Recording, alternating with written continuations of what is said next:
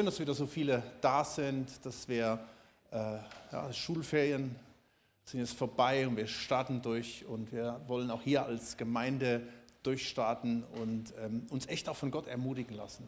Und das ist sicherlich auch schon passiert in den letzten Minuten, in der letzten halben Stunde. Und es soll auch weiter so gehen. Und ich möchte euch einladen, die Bibel aufzuschlagen. Äh, wir gehen weiter in unserer Apostelgeschichte. Und das Thema lautet tatsächlich auch, sei mutig. Heute vier Aspekte im Gehen, im Dienen, im Hinschauen, im Handeln. Ähm, und wir haben heute wieder einen interessanten Text. Wir haben öfters mal interessante Texte. Das sind so die Texte, wo man eher relativ wenig drüber spricht.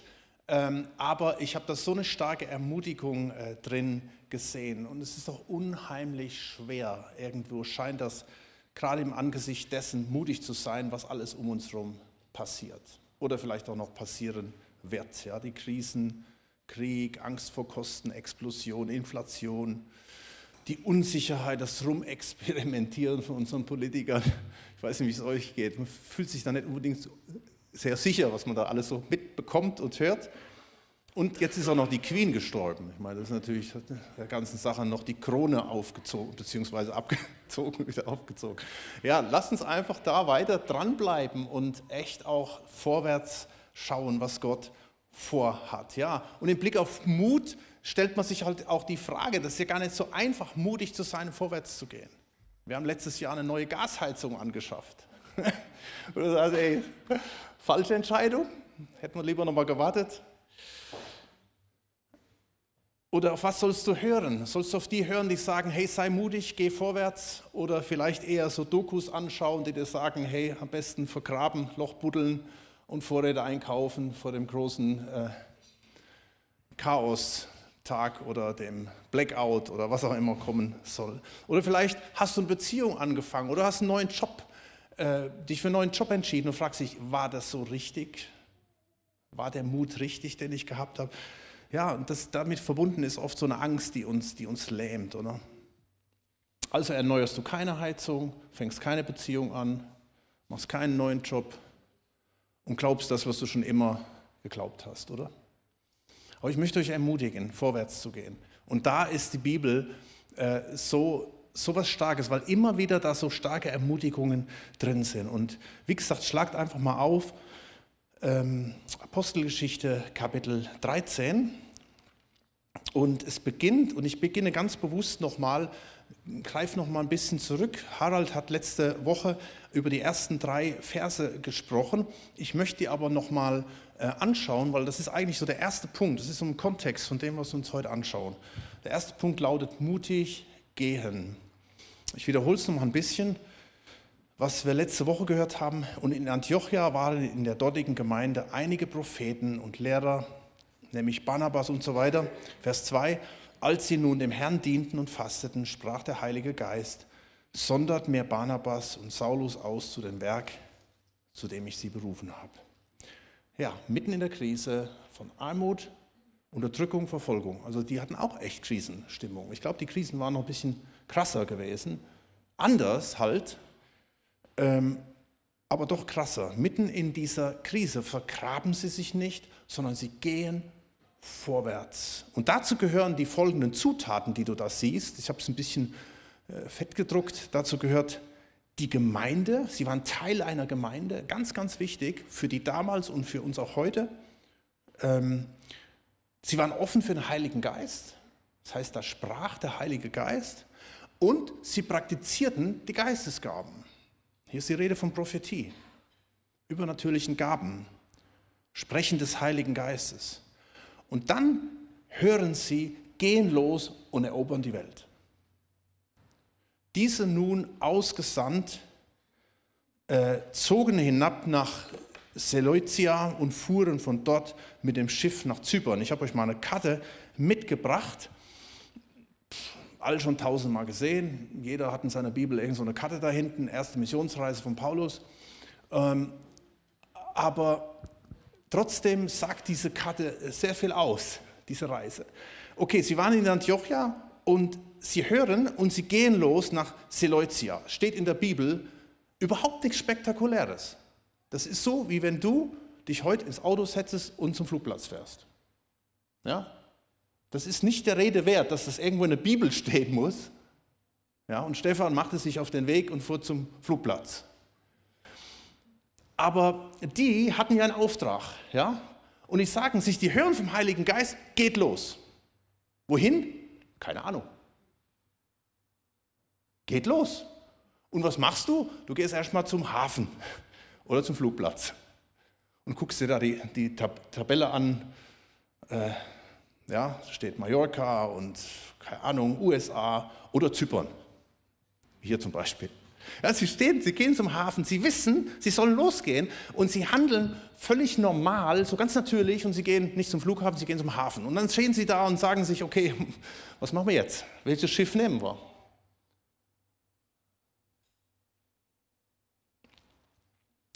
Paulus fragt den Barnabas, hey, wohin gehen wir, Barney? Und Barney sagt, keine Ahnung, ich komme aus Zypern, ich kenne da ein paar Leute, die könnten eigentlich das Evangelium vertragen. Okay, gibt es irgendwo ein Schiff nach Zypern? Geht die Tabelle durch, okay, um 16.14 Uhr geht ein Schiff nach Zypern, steigen ein und gehen nach Zypern. Mög total simpel eigentlich. Ja? Also warum Zypern? Vielleicht ganz normal, weil der Barnabas sich gesagt hat, naja, ich komme daher, gehen wir mal nach Zypern. Würdest du das machen? Nun, wenn ich sowas machen würde, ich brauchte noch ein bisschen Bestätigung, ja. Okay, Heiliger Geist, du hast jetzt gesagt, wir sollen losgehen, aber wohin? Ich brauche irgendwie eine Bestätigung. Ich liebe diese Geschichte von Gideon. Kennt ihr die? Mit diesem Vlies. Ein Vlies, nochmal ein Vlies auslegen, ah, ich liebe das. Aber es funktioniert irgendwie nicht so richtig. Ja? Aber das ist auch nicht das Normale. Es ist wirklich eine Ausnahme. Wenn du die Bibel anguckst, das ist alles sehr, sehr vage, was du in der Bibel so erlebst, wie das da ist. Der Heilige Geist stößt in der Regel nur an und sagt, mach, geh. Und sie gehen los. Und das hängt damit zusammen, weil eigentlich ist das Leben auch so, beziehungsweise früher war das so.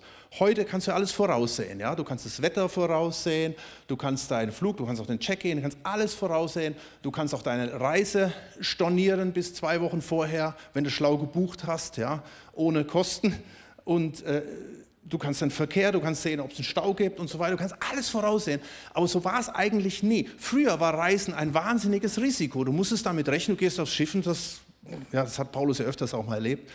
Da gibt es äh, Seenot, Schiff geht unter. Er erzählt ja, wie oft er schon untergegangen ist und was alles schon passiert ist. Das war früher normal. Und heute ist alles so auf Sicherheit getrennt. Ich weiß nicht, äh, es sind ja schon ein paar Leute, die sind ein bisschen älter schon. Ich bin in den 70ern aufgewachsen. Da war Reisen auch noch ein Abenteuer. Meine Eltern erzählen mir, dass ich, ich, ich kann mich nicht mehr daran erinnern, da war ich zwei Jahre jung da sind wir in unserem 500er Fiat, klapprigen 500er Fiat, an die Ostsee gefahren. Da war so wenig Platz drin, fünfköpfige Familie. Heute müsstest du ein Van haben. Ähm, da wird die Rückbank rausgenommen, damit Platz für die Koffern ist. Und die zwei Ältesten, die haben auf den Koffern gesessen, einen noch nach hinten, das wo sie sich anlehnen konnten. Ich musste bei meiner Mutter sitzen, vorne beim Beifahrersitz als Airbag sozusagen, ja, so zwei Jahre. Und dann ging das Abenteuer los. Du wusstest ja nicht so richtig, ob du ankommst, ja, aber da erzählt man heute noch von. Und das ist eher normal. Warum sage ich das? Ich glaube, wir wägen ganz häufig viel ab. Deswegen ist auch hier äh, dieser, dieser erste Punkt, äh, dieses mutig, mutig, mutig gehen. Ich glaube, Gott will uns ermutigen. Das war so der erste Punkt, den ich euch gerne weitergeben möchte. Manche Christen ruinieren ihr Leben durch jahrzehntelanges Grübeln. Ich möchte dich ermutigen, loszugehen. Geh einfach mal los.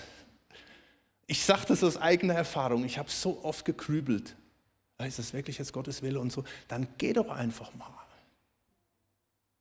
Also das ist so der, der erste Punkt. Ja? Sie folgen hier ein Stück weit ihrer Logik und es geht auch dann noch weiter. Das heißt im Vers 5, als sie in Salamis, interessanter Ort, interessanter Ortsname hier, als sie in Salamis angekommen waren, verkündigten sie das Wort Gottes in den Synagogen der Juden. Äh, sehen wir da, ja, an der Küste, Ostküste. Und sie hatten auch Johannes als Diener, kommen wir gleich noch drauf zu sprechen. Also was machen sie? Sie kommen in Salamis an, auch da wieder, was machen sie? Sie gehen dahin, wo es ihnen am nächsten war. ja, was ihnen am nächsten war. Das war ihre Kultur. Paulus kannte sich voll gut aus in Synagogen. Also gehen sie in die Synagoge. Sie kannten das. Sie wussten, wie man da arbeitet, wie man handelt. Hatten sie eine spezielle Eingebung vom Heiligen Geist? Steht hier nicht. Sie machten das einfach mal, ja. Wie auch immer, sie versuchten da zu landen, aber es hat so ein bisschen den Eindruck, dass es irgendwie nicht richtig klappte. Äh, also gehen sie weiter. Es heißt in Vers 6, und als sie die Insel bis nach Paphos durchzogen hatten, sie ziehen durch die ganze Insel vom, vom Osten bis zum Westen. Ja? Da lesen wir nicht groß was, da ist auf dieser Landkarte einfach nur ein Strich drauf. Ich weiß nicht, wie sie sich gefühlt haben bei der Geschichte, aber sie gehen einfach weiter. Und dort wird es dann richtig schräg. Wir werden jetzt gleich lesen, aber ich lese es mal vorab, nur mal auf der Karte zu sehen. In Vers 6 heißt es, da trafen sie einen Zauberer und falschen Propheten. Und sie sagen sich, Mist, das war falsch. Komm, wir drehen wieder um. Nein, sie gehen einfach weiter. Sie nehmen das aus Gottes Hand, sie nehmen ihr Schicksal sozusagen aus Gottes Hand und sie gehen weiter. Und wenn man mal die weitere Reise da ansieht, da oben, da kurven sie auch ganz schön rum da, ja? Mit den Pfeilen da. Was mir an der Stelle echt wichtig ist, ist zu sagen, hey, lass uns vielleicht gerade wieder neu durchstarten, wenn es in den Herbst reingeht. Im Angesicht all dieser Herausforderungen, die wir haben, geh vorwärts, geh los. Vielleicht bist du Erzieherin, vielleicht bist du Lehrer oder was auch immer und du fragst dich, boah, jetzt muss ich das schon wieder machen. Geh einfach los. Geh los. Hey, du hast das, was, was die Jünger da hatten. Die werden ausgesandt. Was hatten die? Die hatten den Heiligen Geist, der ihnen sagte, geht. Und die hatten zwei Füße. Und sie gingen. Und du hast den Heiligen Geist, in Matthäus 28, Vers 19 sagt, geht. Geht raus. Geht in die ganze Welt. Geh dahin, wo du, wo du bist. Darum haben wir auch für dich gebetet. Wir werden das am Schluss auch nochmal machen. Geh. Ich bin mit dir. Und ich möchte jetzt bei diesem ersten Punkt einfach ähm, für euch nochmal beten, wie wir das eben getan haben. In der Vorbereitung kam mir ein äh, Vers, das, sind, das ist sozusagen die Aussendung für einen Josua. Josua war ein junger Mann und äh, er, wird, er bekommt praktisch diese Bürde, ein zwei Millionen großes Volk zu führen und zu leiten. Und das war ziemlich heftig gewesen. Und Mose vom Heiligen Geist inspiriert, ermutigt ihn.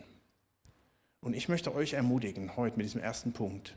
Ich möchte euch ermutigen für morgen, für da, wo du bist, an deiner Arbeitsstelle, in deinem Umfeld, egal wo das ist, wie groß die Challenge ist, wie groß die Angst ist, dass du mutig gehst und dass du dich Gott nochmal ganz neu zur Verfügung stellst. Da will ich jetzt einfach mal an diesem Punkt für beten und lass uns dazu mal aufstehen.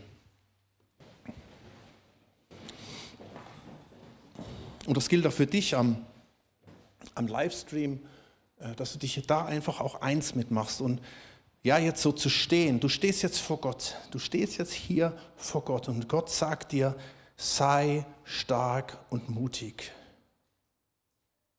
Fürchte dich nicht und lass dich nicht vor ihnen krauen. Ich, keine Ahnung, was es ist. Was kraut dir gerade? Was geht dir gerade durch den Kopf? Und Gott sagt dir, lass dich nicht vor ihnen grauen, denn der Herr dein Gott geht selbst mit dir. Er wird dich nicht aufgeben.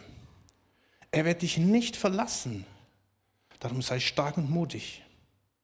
Denn du wirst mit diesem Volk in das Land kommen, das der Herr ihren Vätern zu geben geschworen hat. Und ich möchte es aussprechen über dich. Gott hat eine Bestimmung für dein Leben und Gott wird dich in diese Bestimmung reinführen. Aber das geht nur, wenn du bereit bist und wenn du dich führen lässt. Go with the flow. Wenn du dich vom Heiligen Geist senden lässt, wenn du den Widerstand aufgibst, wenn du die Angst auf die Seite legst und einfach jetzt vorwärts gehst.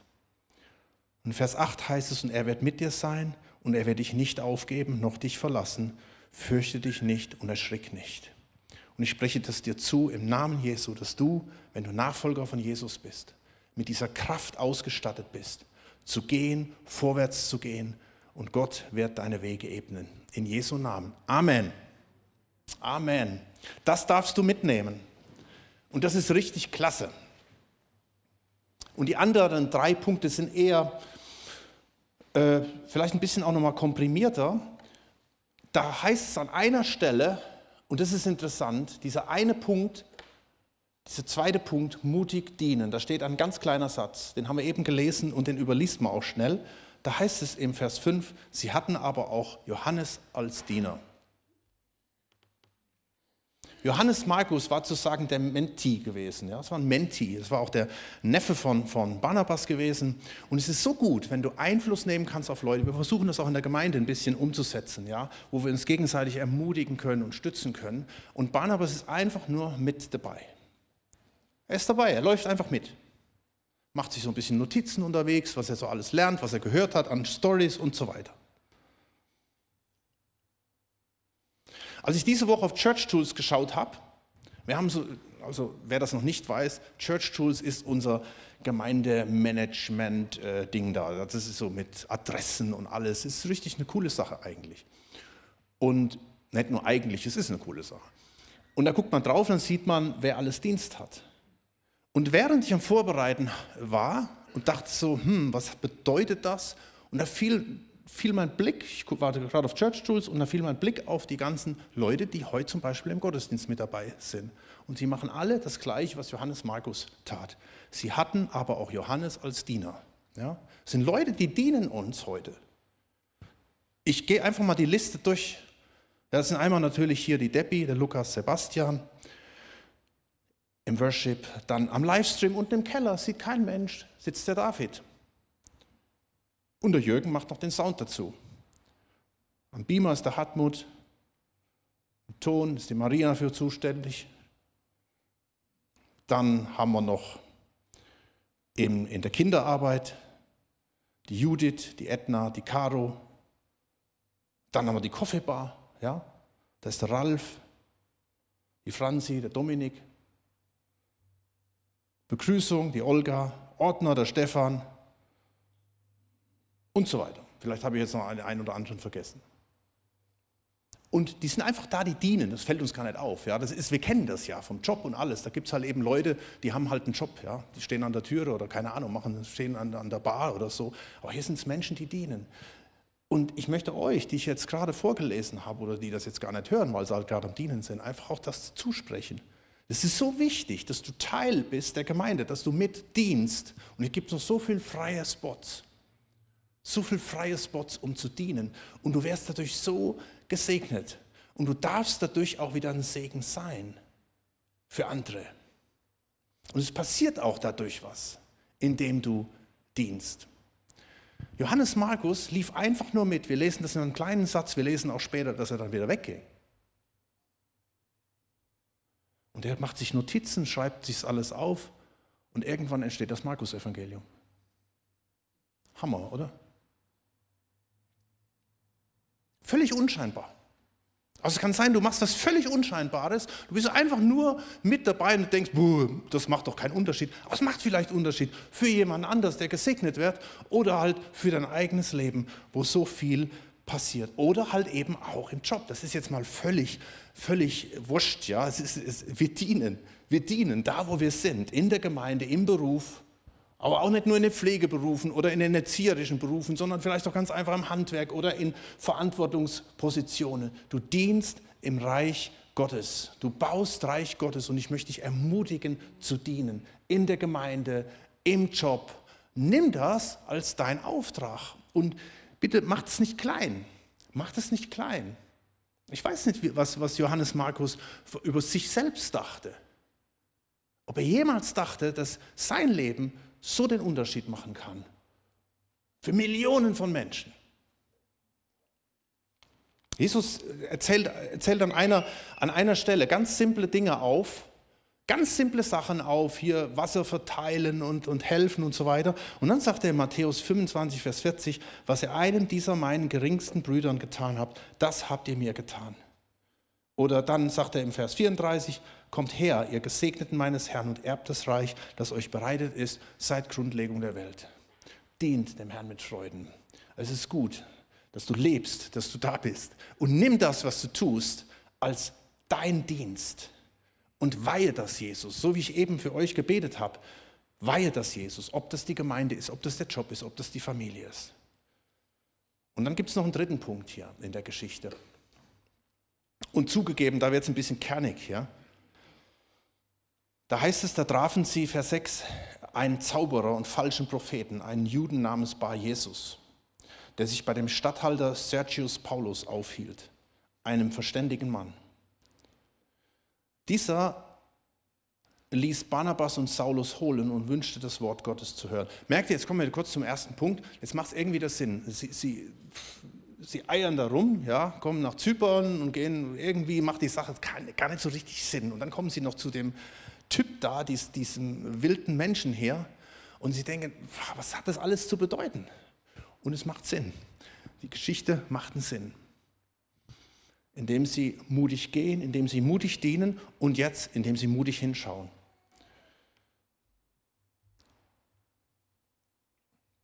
Also hier ist die Rede von einem falschen Prophet. Also es stand nicht auf seinem Namensschild, falscher Prophet. Ja, da stand Bar Jesus, auch klar, logisch können die meisten wahrscheinlich erahnen, das hat jetzt nichts mit Jesus zu tun. Das heißt so übersetzt wie Sohn des Jesu äh, oder Ben Joshua, das war einfach sein Name gewesen. Ja? Aber da stand Bar Jesus und Prophet drunter. Er sah sich so als Prophet sozusagen. Er war auch bekannt als Zauberer, das heißt hier als Elymas, als Erleuchteter. Das heißt in Vers 8, ähm, doch Elymas, der Zauberer, denn so wird sein Name übersetzt, leistete ihnen Widerstand und suchte den Statthalter vom Glauben abzuhalten. Saulus aber, der auch Paulus heißt, übrigens kleine Randbemerkung am, am, am Rande, hier wird der Saulus zum Paulus. Ja? Man sagt ja immer bei der Bekehrung wird der Saulus zum Paulus, das war ja nur, das war nur ein Name. Ja? Saulus, der auch Paulus heißt, sie hatten damals mehrere Namen. Voll Heiligen Geistes blickte ihn fest an. Und du fragst dich, hoppla, was geht denn hier ab? Und ich finde diese Stelle wichtig und äh, ja, für uns auch, weil hier ein, ein Weirdo, sagt man im, im, Englischen, ist, ein richtig schräger Typ, der sich als Prophet bezeichnet, wo man eigentlich Angst vor haben könnte. Ähm, und ich glaube, das ist mit ein Grund, warum viele Angst haben vor Prophetischem, weil es so viel Weirdos gibt, so viele äh, durchgeknallte Sachen im Blick auf Prophetie. Und vielleicht liest man dann so Sachen auch und sagt, genau, genau, genau, habe ich auch schon erlebt so Bar Jesus, äh, die ist mir auch schon beim Weg gelaufen. Aber interessant ist, ist mir erst aufgefallen im Text, deswegen habe ich den Vers 1 dazu genommen, dass gerade in dem Text ja die Propheten die ausschlaggebenden Leute waren. Im Vers 1 waren es Propheten, übrigens Barnabas ist auch ein Prophet, ja, da waren es Propheten und da heißt der Heilige Geist sprach, da war so richtig charismatische Stimmung gewesen, sage ich jetzt mal so, ja. Und da ist echt was passiert. Und das hielt diese Leute auch nicht davon ab, dass sie hier äh, einen falschen Prophet haben und sagen, oh, oh, zurückrudern. Nein, sie outen diesen Menschen als falschen Propheten. Sie sind mutig, sie gehen vorwärts und sie lassen sich nicht abhalten vor all dem Falschen, was da alles aufkreuzen kann. Und hey, ich möchte an der Stelle appellieren, hör genau hin, und schau hin. Lass dich nicht, das ist eine wichtige Aussage, lass dich nicht aus Angst vor dem Falschen vom Richtigen abhalten. Ich habe so den Eindruck, das ist so ein ganz, ganz wichtiger Satz für den einen oder anderen. Ich sage es nochmal. Lass dich nicht aus Angst vor dem Falschen vom Richtigen abhalten. Gerade im Blick auf übernatürliche Dinge. Lass dich nicht aus Angst vor dem Falschen vom Richtigen abhalten. Dann lähmt dich die Angst. Und dann überlässt du dem Bösen das Feld. Oder du wirst nicht mal merken, was falsch läuft. Äh, wir brauchen einen prophetischen Geist. Und ich glaube auch besonders in der heutigen Zeit, in der, in der Gemeinde jetzt, ist es ganz wichtig, dass wir wieder offen, mehr offen sind für das Wirken Gottes, für das Wirken des Heiligen Geistes, wie er wirkt, wie er übernatürlich auch in die Gemeinde wirkt. Wir haben sein Wort, wir haben das Gebet, wir haben den Heiligen Geist, wir haben auch die Gaben des Geistes. Dass wir offen sind für das, was Gott der Gemeinde zu sagen hat, weil es so viel Müll gibt um uns herum so viele falsche, ich sag mal, falsche Prophetien, ja? Dass wir einfach offen sind und hinhören, was passiert. Schaut euch, ich habe das am Anfang nur gesagt, Politik und Wirtschaft, was da alles um uns herum passiert, das ist doch fast zum Verzweifeln, oder? Was du da hörst an irgendwelchen Prophezeiungen, an irgendwelchen Dingen, die Leute meinen zu wissen. Und du fragst dich, was hat die geritten, solche Entscheidungen zu treffen? Ja? Oder warum merkt das niemand? Und ich sage dir, je enger du mit Jesus unterwegs bist, je enger du, je, je steiler oder, oder dichter du am Wort Gottes bist, je mehr du dich ausstreckst nach Jesus, je mehr du Teil einer Gemeinde bist, einer, einer Community, die Jesus anbietet, umso mehr wird Gott dir zeigen, was richtig und falsch ist. Und da geht es nicht darum, wenn du erkennst, es ist falsch, dich zu vergraben, sondern gerade in die Offensive zu gehen und vorwärts zu gehen.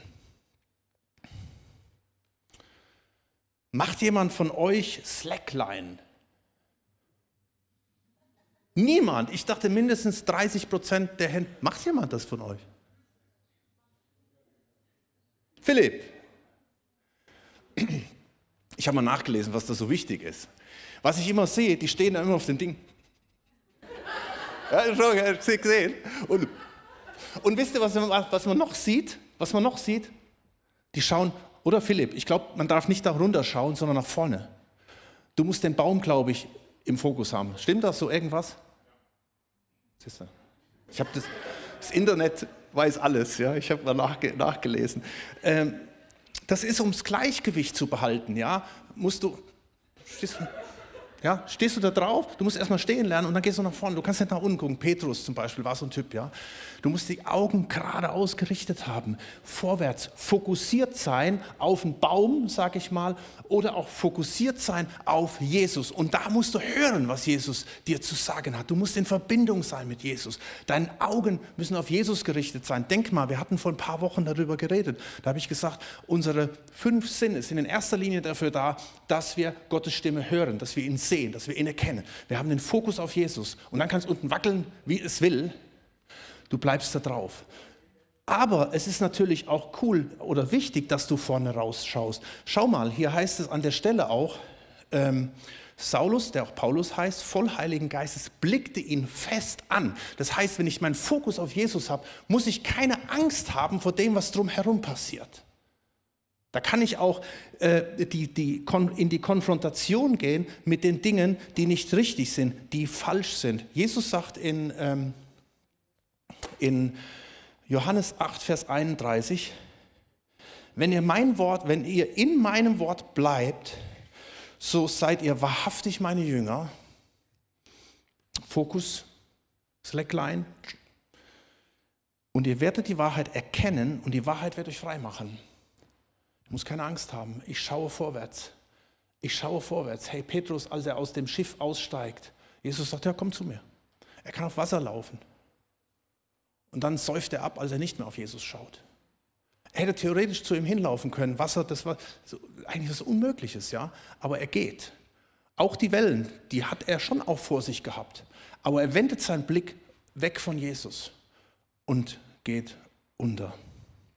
Und schaut mal, wenn wir mal den Text hier sehen, äh, zurück hier mal im Vers, hier bei dieser Geschichte mit diesem Elimas. Ähm, das Falsche hier, der, der Prokonsul, der, der Ministerpräsident hier, der hat, das, der hat das überhaupt nicht gecheckt, obwohl er ein verständiger Mann war. Er hat das gar nicht gecheckt, dass hier was Falsches war. Aber Paulus und Barnabas haben es gecheckt. Warum? Weil sie vorwärts gingen, weil sie mutig aufs Ziel hingegangen sind und weil sie es all konfrontiert haben. Ja? Schaut mal, das Falsche hier zeigt sich dadurch, dass es Widerstand gibt gegen das Vorwärtsgehen. Paulus und Barnabas gehen vorwärts und jetzt plötzlich kommt der Widerstand.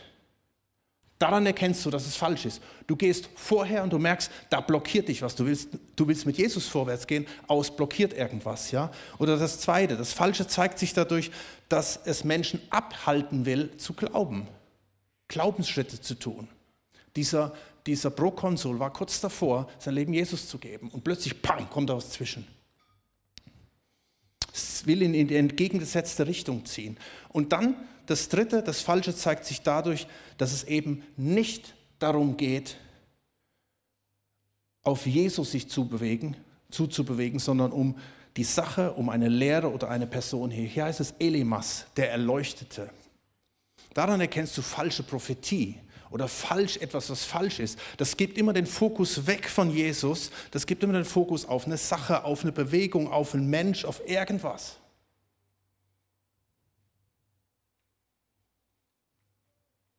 Und das alles erkennst du, wenn du mutig vorwärts gehst.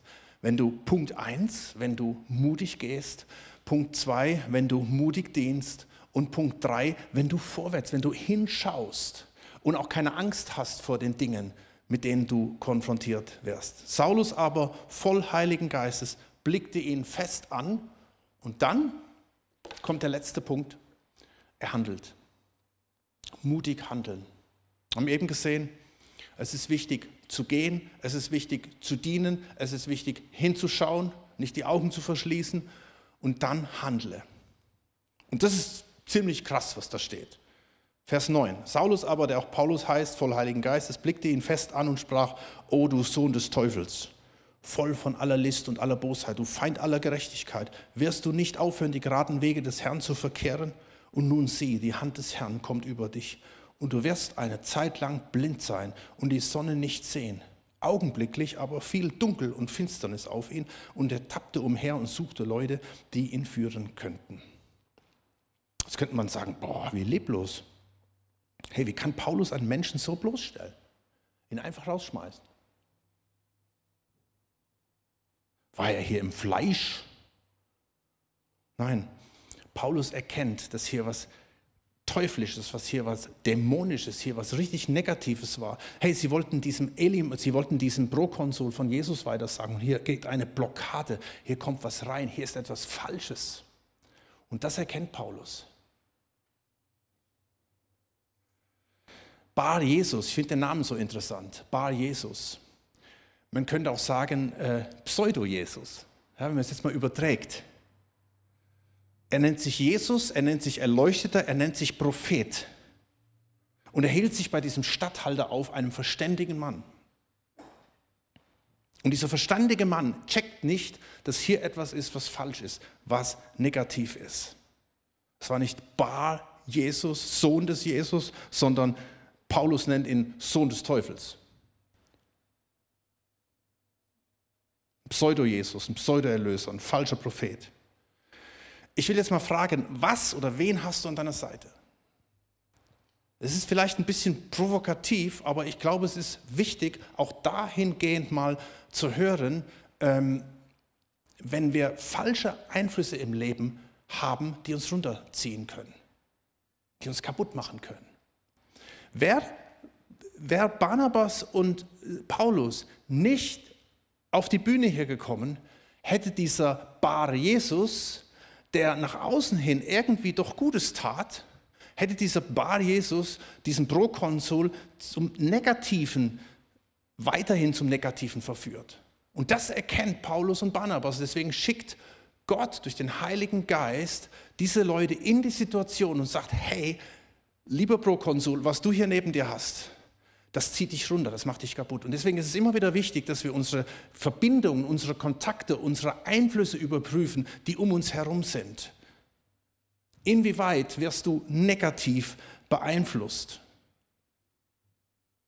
Und, und ich hatte so den Eindruck, äh, schon während der Vorbereitung, dass, dass da zumindest jemand, keine Ahnung, ist, du lebst in einer Beziehung mit jemand und du hast den Eindruck, das ist wie so eine Erleuchtung für dich, aber es ist jemand, der dich eigentlich runterzieht, der dich in den Abgrund zieht.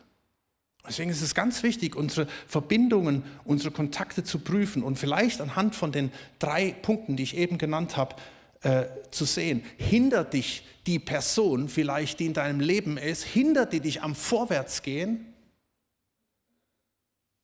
Wo du merkst, da ist ein Widerstand. Du merkst, dass Gott dich in diese Richtung führt, aber da kommt immer wieder dieser Widerstand und du machst einen Rückzieher. Oder will diese Person dich abhalten, Glaubensschritte zu tun? Oder zieht die Person die Aufmerksamkeit weg von deinem Leben als Christ hin auf sich oder hin in die falsche Richtung? Und ich glaube, das ist echt eine richtig heftige Geschichte, die hier, die äh, hier steht. Ja? Das kann verschiedene Dinge sein. Hey, das kann Dating sein bei Jesus. Oder ein Freund bei Jesus. Oder ein Vorbild bei Jesus. Oder ein Job bei Jesus. Und ich glaube, hier will Gott uns sagen, hey, geh mal, geh mal in die Stille. Geh mal wirklich vor Gott. Lass dir das zeigen. Oder hier ist ja interessant, hier kommt ein, ein Paulus und ein Barnabas und die helfen dem Prokonsul, seine Augen zu öffnen. Und geh doch vielleicht mal zu jemand, lass dich mal beraten. Ja, dafür ist auch Gemeinde da, dafür ist Seelsorge da. Sagen, hey, ich habe diese Situation in meinem Leben, kannst du mir da helfen? Und es ist so wichtig, dass wir uns da reflektieren. Und deswegen ist das so knallhart hier. Es geht nicht darum, dass wir Leute als Dämonen outen oder so. Versteht ihr? Es geht einfach nur darum, dass wir merken, wo gibt es vielleicht Bar Jesus in meinem Leben, in meinem Umfeld. Vielleicht sind es auch fiktive Personen, vielleicht sind es auch irgendwelche Vorbilder, irgendwelche Bücher, irgendwelche Leute, denen ich nachjage, denen ich nacheifere, die für ein großes Vorbild sind. Und sie sind in Wirklichkeit kein Vorbild, sondern ziehen dich einfach nur runter. Wie hier, Vers 10. List, Bosheit, Feind, aller Gerechtigkeit nicht aufhört, die geraden Wege des Herrn zu verkehren. Was immer, und das ist auch wieder eine wichtige Aussage, was immer deine Aufmerksamkeit hat, hat dich. Was immer deine Aufmerksamkeit hat, hat dich.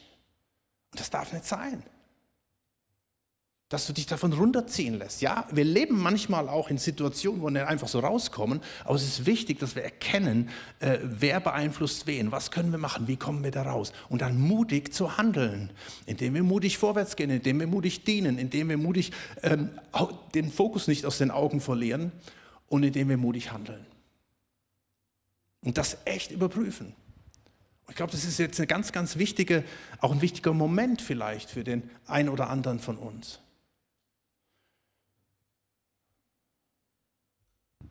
Ich möchte natürlich nicht so enden, ja, sondern ich möchte dieses Positiv herausstellen aus Vers 12. Als nun der Statthalter sah, was geschehen war, wurde er gläubig, betroffen von der Lehre des Herrn. Wisst ihr was? Er war nicht betroffen von diesem ganzen Zirkus um diesen Elimas. Er war betroffen von der Lehre des Herrn. Und wenn du jetzt vielleicht merkst auch, dass Gott so den einen oder anderen Punkt dir aufs Herz gelegt hat.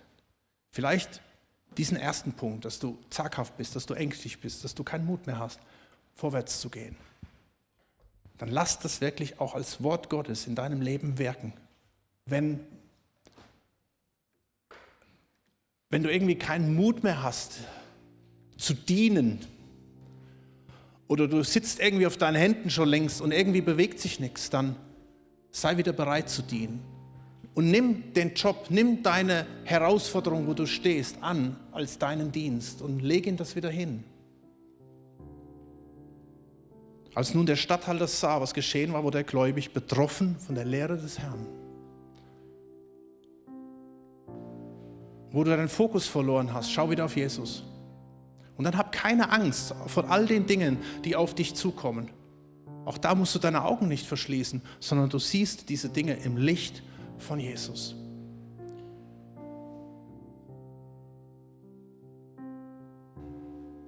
Und dann handle. Und vielleicht ist das der schwerste Punkt. Das ist vielleicht der schwerste Punkt. Das betrifft vielleicht die wenigsten von hier nur.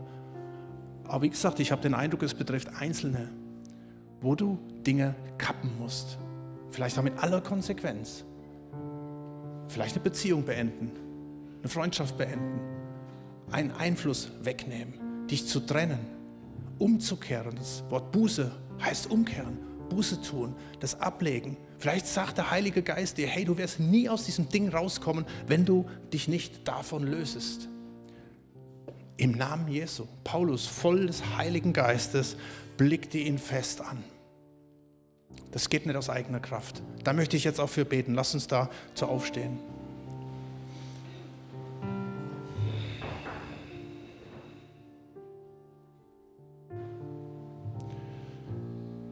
Und ich glaube, Gott, dass du jetzt hier bist und uns begegnen möchtest. In dir wohnt, heißt es in Kolosser 2, die ganze Fülle der Gottheit leibhaftig. Du, Jesus, bist das Haupt jeder Herrschaft und Gewalt.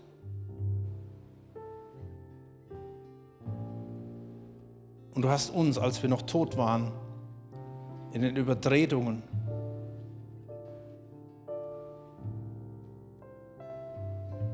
mit Jesus lebendig gemacht.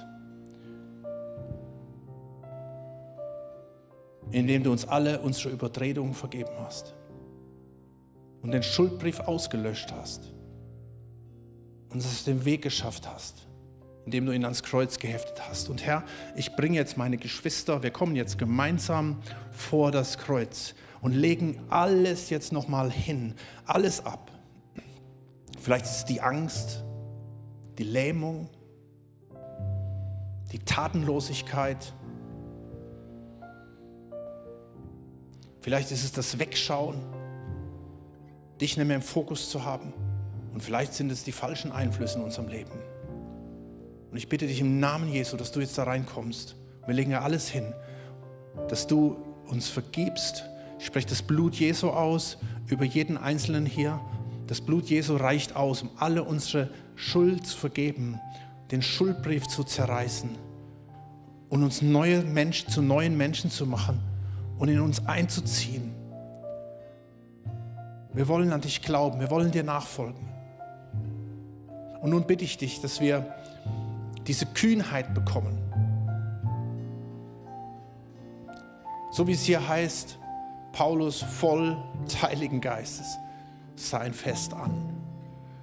Und ich bitte dich um Kühnheit, ich bitte dich um Mut, um die Kraft deines Heiligen Geistes übernatürlich auch zu wirken. Dass du auch übernatürlich, auch prophetisch wirkst in die, jedes einzelne Herz rein. Und hier sitzen vielleicht Leute, die sagen, das betrifft mich gar nicht. Und Gott will der einzelnen Person vielleicht in der kommenden Woche einen Namen, eine Person, eine Situation nennen, wo was sich verändern muss, weil da ein Knoten drin ist, weil da ein Schloss vorhängt und dieses Schloss muss sich lösen im Namen Jesu. Dieses Schloss muss geöffnet werden, diese Türe muss durchbrochen werden. Diese, diese Festung muss fallen und dass endlich ein Durchbruch geschieht. Diese Zeit braucht Menschen, die freigesetzt werden.